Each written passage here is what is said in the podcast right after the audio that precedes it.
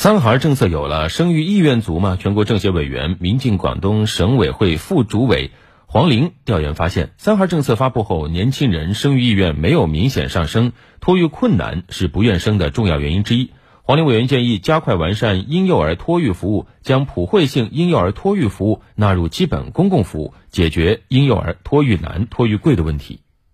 我觉得应该在明确政府在婴幼儿的托育体系的建设里边的主导地位，尤其是普惠性的这个问题。因为我们现在在调研中就发现，一个是这个机构很少，又去都很难，啊，另外一个呢，即使有很贵，